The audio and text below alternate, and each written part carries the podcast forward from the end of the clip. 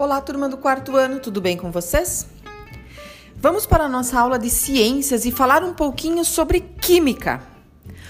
Onde e como a química está em nosso cotidiano.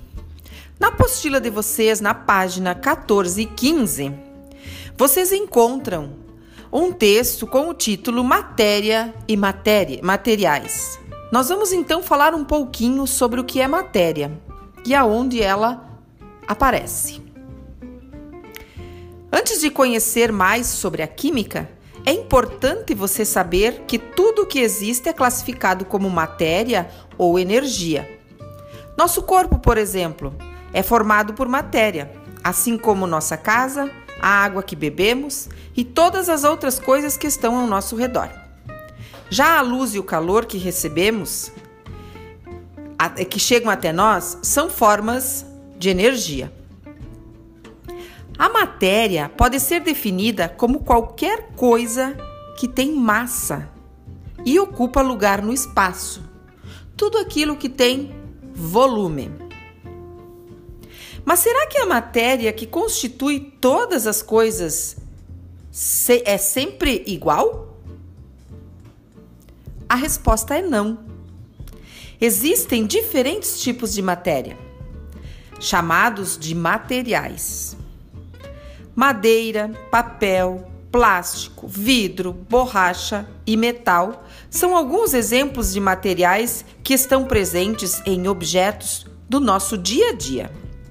Como vocês podem observar, ali temos alguns exemplos de materiais: o vidro, o papel, a borracha, o metal, o plástico, a madeira, A massa pode ser medida em quilograma. Por exemplo, a massa do corpo de uma criança de 9 anos é de aproximadamente 30 quilos. Os materiais têm propriedades diferentes e por isso se comportam de maneira diferentes.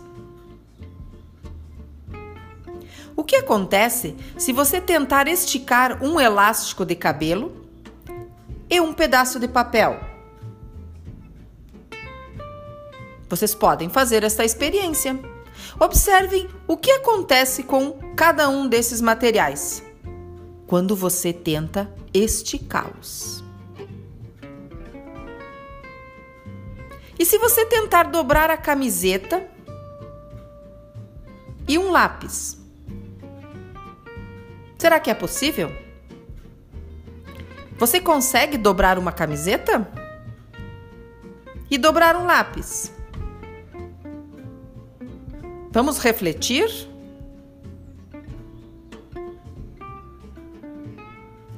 Muito bem. Você já deve ter percebido que os materiais são bem diferentes entre si. Isso acontece porque eles são formados por substâncias diferentes.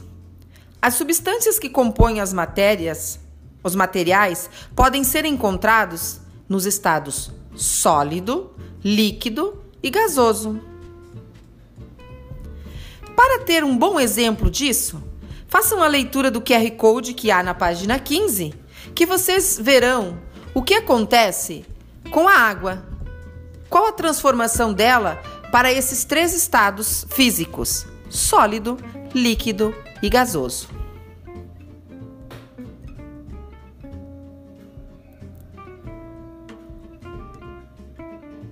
Os materiais sólidos apresentam forma e volume definidos, independentemente do recipiente onde se encontram.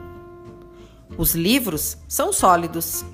Observe que eles têm forma e volume bem definidos.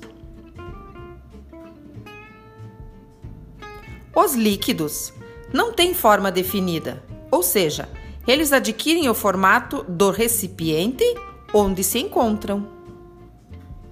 O suco é líquido. Observe que ele se apresenta de formas diferentes no copo e na jarra.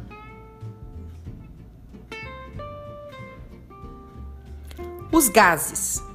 Os gases não apresentam forma nem volume definidos. Podendo se espalhar por todas as direções. O pneu está cheio de ar, forma, formado por diferentes gases. Se o pneu for furado, o ar vai escapar para o ambiente. Muito bem, pessoal.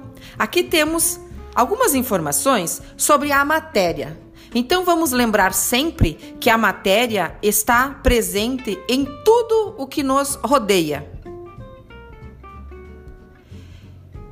Já a luz e o calor chegam até nós e elas são energias. Então guardem bem essa diferença entre matéria e energia.